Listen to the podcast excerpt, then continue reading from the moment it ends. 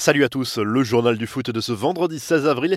Le dernier carré de la Ligue Europa est désormais connu. Il y aura deux clubs anglais, un club italien et un club espagnol. Manchester United affrontera la Roma en demi-finale. Les Red Devils n'ont pas tremblé face à Grenade avec un nouveau succès 2-0 comme à l'aller. Le club romain a souffert en revanche face à l'Ajax, mais le match nul, un but partout au Stadio Olimpico suffit à son bonheur.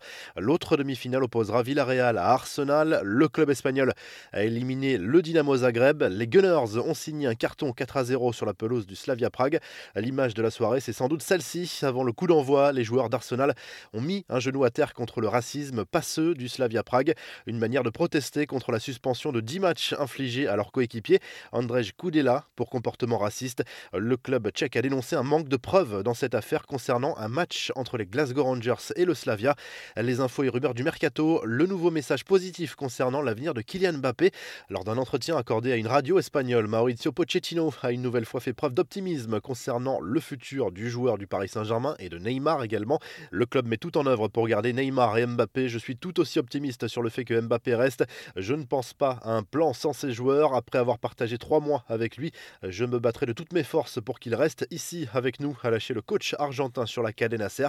Pochettino n'a pas échappé à des questions sur Lionel Messi et Sergio Ramos. Je suis sûr qu'on saura bientôt ce qu'il se passe avec Messi, mais je n'aime pas trop parler des joueurs qui ne sont pas dans mon équipe. L'entraîneur du PSG. Au Real Madrid, Luka Modric devrait lui prolonger son contrat jusqu'en 2022 selon le quotidien espagnol AS. Le milieu de terrain croate aurait même accepté de baisser son salaire pour rester dans la capitale espagnole. À 35 ans, l'international croate réalise une belle saison avec le Real. Pour Sergio Ramos, en revanche, l'avenir est toujours aussi flou. D'après AS, toujours, le club ne fera pas de folie pour conserver à tout prix l'international espagnol. Ce dossier est visiblement au point mort depuis des mois et cela pourrait se solder par un départ de Ramos en fin de saison.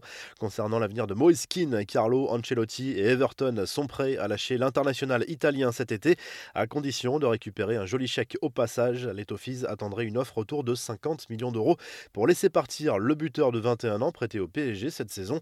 Les infos en bref, et d'abord cette anecdote sur Cristiano Ronaldo qui reste l'un des meilleurs joueurs du monde à 36 ans. Une efficacité rendue possible par l'incroyable niveau d'exigence que l'attaquant de la Juve se fixe depuis l'adolescence pour rester au top, comme l'a écrit Régis Dupont, l'auteur a écrit un livre sur l'international portugais intitulé 101 fois Ronaldo. Quand son parrain lui amène des cadeaux comme des voitures électriques, des super cadeaux, vraiment, cela ne l'intéresse pas. Il pleure parce qu'il veut un ballon. Il n'a que le foot. Très jeune, des gens du quartier le voient courir avec des trucs autour des chevilles et se disent Mais qui c'est ce taré Il avait des poids aux pieds pour courir. Il a toujours voulu être le meilleur, a raconté le journaliste. Lionel Messi, lui, a indirectement provoqué une polémique dans son pays. Tout est parti d'une bonne intention. Le groupe pharmaceutique chinois Sinovac a fait don de 50 000 doses de vaccins contre le Covid-19 à la Fédération sud-américaine de football en vue de la Copa América. Un geste que Lionel Messi a aidé à obtenir en offrant des maillots dédicacés aux dirigeants de la société asiatique. La polémique vient du fait que ces doses sont destinées au football et non à la population argentine qui manque de vaccins. Des nouvelles de Pierre-Emerick Aubameyang qui a dû déclarer forfait en Europa League jeudi soir. Le joueur a révélé sur Instagram qu'il avait contracté le paludisme. L'attaquant gabonais a été infecté lors du dernier rassemblement avec son équipe nationale.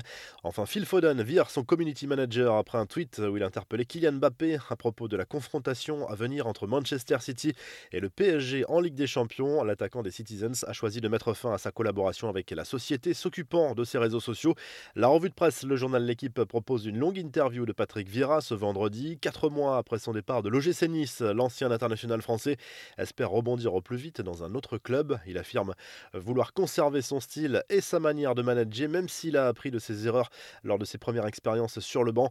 En Espagne, le journal Marca se penche sur le mercato du Real Madrid et affirme que le club merengue n'a absolument pas l'intention de se séparer de certains jeunes joueurs recrutés ces dernières années pour préparer l'avenir. Odegaard, Vinicius, Rodrigo et Valverde sont jugés intransférables notamment. Karim Benzema, lui, devrait bien prolonger son contrat jusqu'en 2023 très bientôt. Le journal Sport évoque à nouveau l'avenir de Neymar et parle d'un ultimatum du PSG pour la prolongation du Brésilien. Le journal catalan affirme que Nasser El Khelaifi aimerait officialiser la nouvelle avant la demi-finale de C1 contre Manchester City et parle d'une possible prolongation jusqu'en 2027. En Italie, le Corriere dello Sport salue la qualification pour le dernier carré de l'Europa League du dernier représentant italien sur la scène européenne. La Roma se prend à rêver d'un sacre en C3.